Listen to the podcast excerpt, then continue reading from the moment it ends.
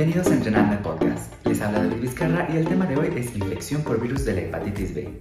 La hepatitis B crónica es una enfermedad crónico-necroinflamatoria del hígado causada por la infección persistente por virus de la hepatitis B, el cual es un virus de DNA hepatropo perteneciente a la familia Hepatnaviridae.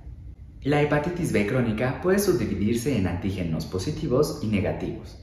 Los criterios diagnósticos para la infección crónica por el virus de la hepatitis B incluyen persistencia de la infección superior a 6 meses, niveles de DNA del virus mayor a 104 copias por mililitro, niveles de ALT-AST persistentemente o intermitentemente elevados y evidencia de hepatitis crónica con moderada o severa necroinflamación en la biopsia hepática. La hepatitis B es una de las enfermedades infecciosas más difundidas, ya que se calcula que en el mundo el 5% de la población está infectada lo que supone unos 300 millones de personas. Estas personas infectadas son los llamados portadores crónicos. Cada año mueren en el mundo entre 1 y 2 millones de individuos como consecuencia de las hepatitis B. La prevalencia de la hepatitis B es diferente según las distintas áreas geográficas consideradas, de tal manera que podemos establecer áreas de endemia alta, intermedia y baja según el porcentaje de portadores del virus.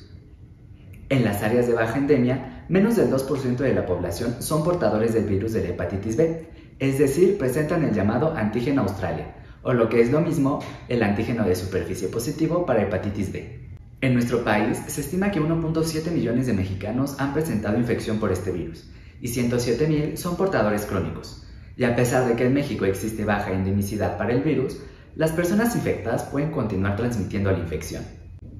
Esto genera la necesidad de emplear estrategias específicas que lo limiten, tales como regulaciones de bancos de sangre, programas de vacunación, cumplimiento de normas y procedimientos sanitarios, métodos de esterilización en los hospitales y clínicas, incluidos los dentistas.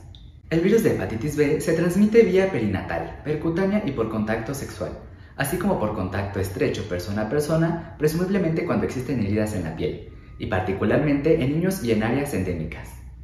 En el adulto, el riesgo de desarrollar infección crónica por el virus después de una exposición aguda es del 5%. La transmisión vertical ocurre en el 90% de los embarazos de las madres con el antígeno E positivo y cerca del 10% de las que tienen positivo el antígeno de superficie. Más del 90% de los recién nacidos infectados llegan a ser portadores crónicos. La transmisión vertical del virus se reduce en un 90% con la aplicación de la inmunoglobulina específica para hepatitis B, razón por la cual los recién nacidos de madres infectadas por el virus deben recibir inmunoglobulina específica y vacuna contra el virus de la hepatitis B de forma inmediata al nacimiento, con una eficacia del 95% en la prevención de la transmisión perinatal del virus. La vacuna contra la infección por el virus de la hepatitis B se aplica en tres dosis por vía intramuscular a los 0, 1 y 6 meses. Produce anticuerpos protectores en aproximadamente el 30 al 55% de los adultos sanos que sean menores de 40 años después de la primera dosis, del 75% después de la segunda dosis y mayor al 90% después de la tercera dosis. La edad mayor a 40 años, el tabaquismo, la obesidad, el inmunocompromiso como VIH, pacientes con trasplante y hematológicos, y los factores genéticos disminuyen la respuesta a la vacuna contra el virus de la hepatitis B. La vacunación debe ofrecerse en principio a personas no vacunadas en riesgo de infección y a los grupos de alto riesgo. Se debe evaluar la respuesta a la vacunación en las personas que mantienen un riesgo alto de infección, como hijos de madres portadoras de antígeno de superficie, trabajadores de salud, pacientes en diálisis y compañeros sexuales de portadores del virus de la hepatitis B. El efecto de la administración de la vacuna es directamente proporcional a la cuenta de CD4 e inversamente proporcional a la carga viral. En pacientes inmunocomprometidos que no responden a las tres dosis iniciales, se recomienda repetir la vacunación una vez que se tenga un conteo de CD4 mayor a 500 y una carga viral indetectable. Los pacientes inmunocomprometidos necesitan ser vigilados y proporcionar dosis adicionales cuando los niveles de anticuerpos de superficie se encuentran por debajo de 100 unidades internacionales por litro. La prevención secundaria está enfocada a grupos de riesgo e identificados con factores de mal pronóstico. Los grupos de alto riesgo de infección para virus de hepatitis B incluyen personas que nacieron en áreas endémicas, con alta prevalencia del virus, pareja o contacto sexual de personas de antígeno a superficie positivo, personas con múltiples parejas sexuales o antecedentes de enfermedades de transmisión sexual, hombres que tienen sexo con hombres, reclusos de medios penitenciarios, drogadictos que utilizan jeringas compartidas, aquellos con elevación crónica de ALT o AST, personas infectadas con VHC, VIH, pacientes sometidos a diálisis, mujeres embarazadas y personas que requieren terapia inmunosupresora. Se recomienda realizar prueba de detección para virus de hepatitis B a los grupos de alto riesgo. La prueba debe incluir antígeno de superficie y anticuerpo de superficie. En pacientes inmunocomprometidos, la prueba debe incluir antígeno de superficie y anticuerpos del núcleo del virus de hepatitis B. Todas las personas con cero negativo deben ser vacunadas y todas las personas con infección crónica por el virus de hepatitis B sin historia de hepatitis A deben recibir dos dosis de vacuna contra hepatitis A, con una diferencia en su aplicación entre 6 y 18 meses ante el riesgo de desarrollar hepatitis A aguda fulminante. Es fundamental un seguimiento de los pacientes de alto riesgo y evaluar la epidemiología de las infecciones adquiridas por transfusión de hemoderivados en los centros de atención. En pacientes mexicanos multitransfundidos, el riesgo de adquirir infección por virus de hepatitis B es mayor en pacientes con enfermedad renal terminal que se encuentran en hemodiálisis y en pacientes trasplantados. No existen medidas dietéticas específicas que demuestren un efecto sobre la progresión de la hepatitis B. Sin embargo, el consumo de exceso de alcohol, que sea mayor de 20 gramos al día en la mujer y mayor a 30 gramos al día en el hombre, puede ser un factor de riesgo para el desarrollo de cirrosis. El consumo excesivo de alcohol, cancerígenos como aflatoxina y el tabaquismo contribuyen factores que incrementan el riesgo de cirrosis y hepatocarcinoma. Se debe aconsejar a todos los pacientes con infección crónica por virus de hepatitis B modificar el estilo de vida, evitar actividades de riesgo, tomará medidas de prevención para limitar la transmisión e informarles sobre la importancia del seguimiento a largo plazo. Se debe evitar contactos sexuales sin protección con portadores positivos para antígeno de superficie. Los compañeros sexuales de portadores del virus de hepatitis B tienen mayor riesgo de infección y deben ser vacunados si son negativos para marcadores serológicos del virus de hepatitis B. Algunos factores del huésped y del virus de hepatitis B que incrementan el riesgo de desarrollar cirrosis son edad avanzada, niveles elevados de ADN del virus, consumo habitual de alcohol, coinfección con el virus de hepatitis C, D y virus de inmunodeficiencia humana. La presencia de antígeno E y niveles elevados de carga viral del virus de hepatitis B son factores de riesgo independientemente para el desarrollo de cirrosis y hepatocarcinoma. Hablemos de marcadores serológicos. En los antígenos virales, el antígeno de superficie es el marcador de laboratorio más importante en el diagnóstico de la hepatitis B, tanto aguda como crónica.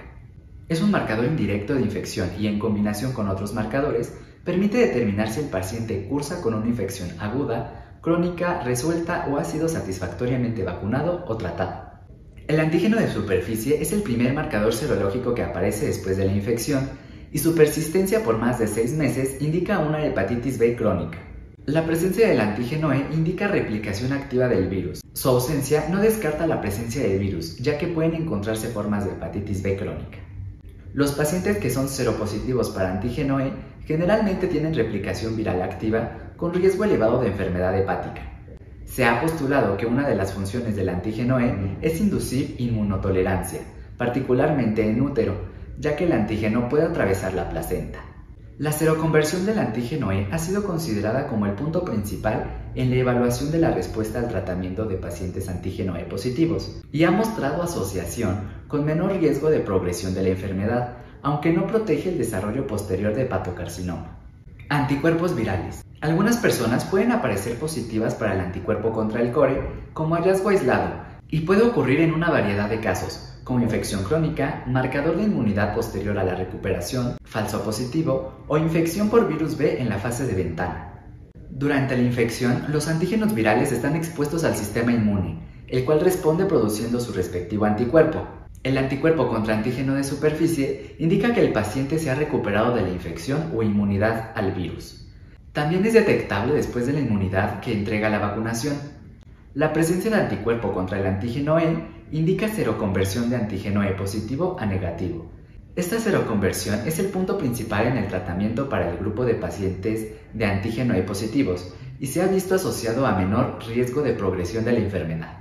Infección aguda. La mayoría de los adultos infectados con el virus tiene un curso asintomático y únicamente del 20 al 35% tienen síntomas como fiebre, fatiga, anorexia y náuseas antes de la aparición de ictericia.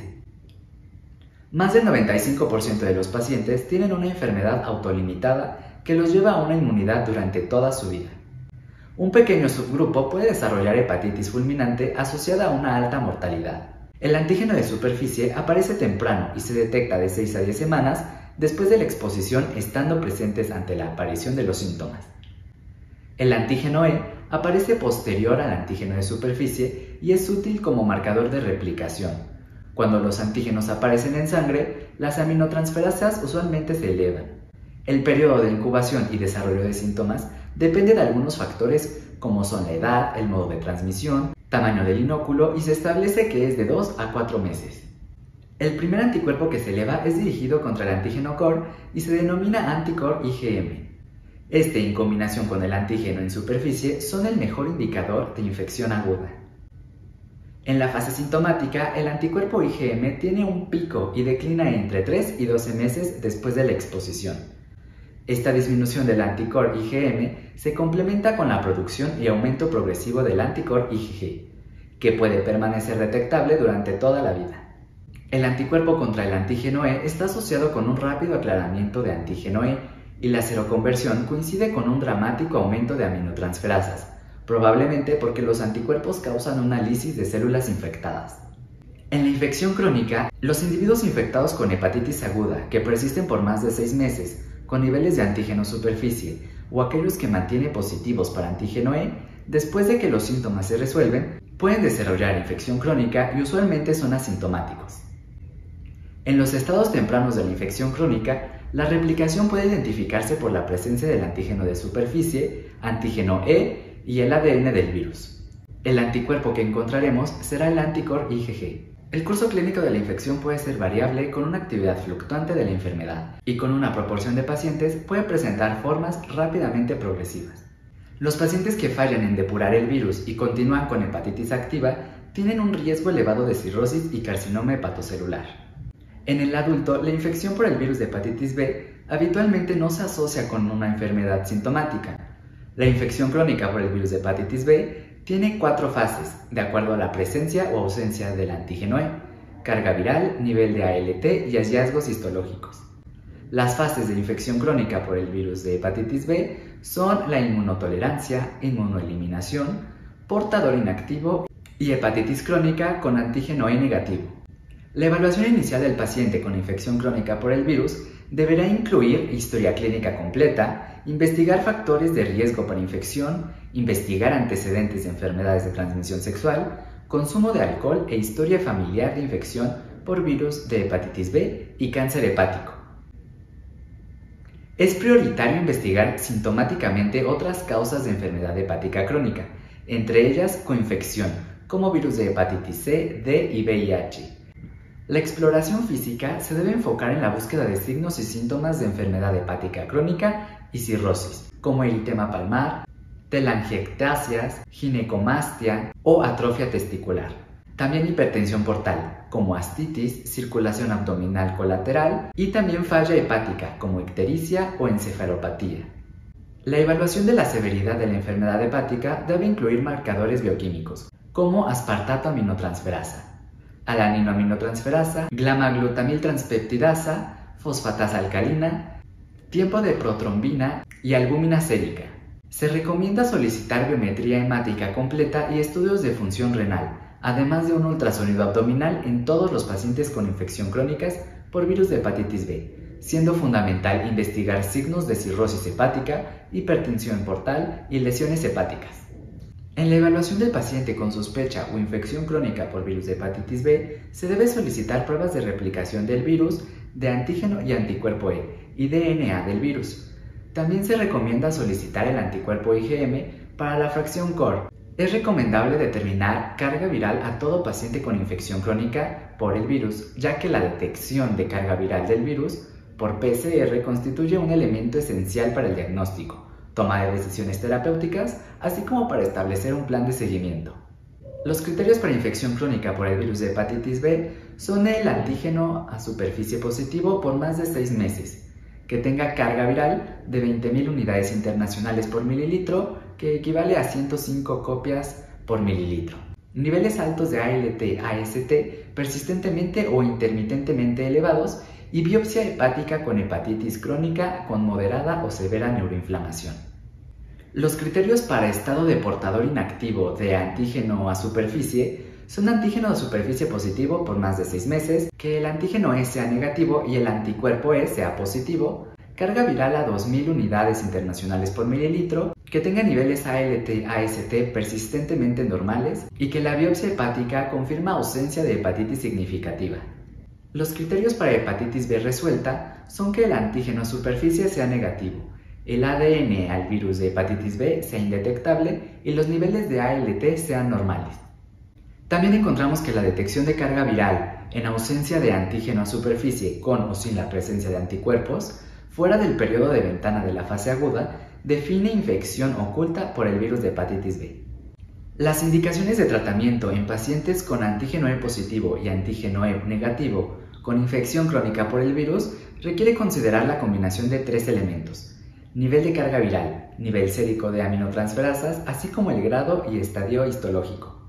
El objetivo del tratamiento de la hepatitis B crónica es mejorar la calidad de vida y sobrevida, al prevenir la progresión de la enfermedad a cirrosis, cirrosis descompensada, enfermedad hepática en estado terminal, hepatocarcinoma y muerte. Esta meta se logra al suprimir de forma sostenida la replicación del virus. La seroconversión del antígeno E es considerada como uno de los enlaces más importantes del tratamiento en pacientes con infección crónica por el virus. En los pacientes con antígeno E positivo, la seroconversión HBE permanente es un desenlace final satisfactorio, que ha demostrado estar asociado en un mejor pronóstico en pacientes con antígeno E positivo y antígeno E negativo. El desenlace ideal al término de la terapia es la pérdida sostenida de antígeno de superficie con o sin seroconversión anticuerpo. Lo anterior se asocia con una remisión completa de la actividad de la hepatitis B crónica y mejoría de los desenlaces a largo plazo. Existen dos principales tipos de terapias disponibles para el tratamiento de pacientes con infección crónica por el virus de hepatitis B, los interferones y los antivirales, que interfieren con la replicación del DNA del virus de hepatitis B. Ocho agentes han sido aprobados por la FDA en Estados Unidos para el tratamiento de infección crónica por el virus. Interferones alfa, como 2B y 2A, análogos nucleócidos, los cuales pueden ser utilizados como monoterapia o en combinación. La administración de interferón alfa como opción terapéutica de paciente con infección crónica por el virus incrementa la incidencia de seroconversión de antígeno E y pérdida de antígeno de superficie, prolonga la remisión clínica y mejora la histología hepática. Los pacientes que responden al tratamiento con interferón mejoran la sobrevida y reducen el riesgo de desarrollar hepatocarcinoma. Una ventaja del interferón es que no está asociado con el desarrollo de resistencia antiviral. El interferón pegilado debe considerarse como opción terapéutica útil en pacientes sin ninguna contraindicación, debido a la elevada probabilidad de alcanzar respuesta sostenida comparado con los análogos nucleótidos, particularmente en pacientes con antígeno E positivo. Con esto terminamos el repaso de infección por hepatitis B. Les hablo David Vizcarra para Entrenarme Podcast. Nos escuchamos en el siguiente tema.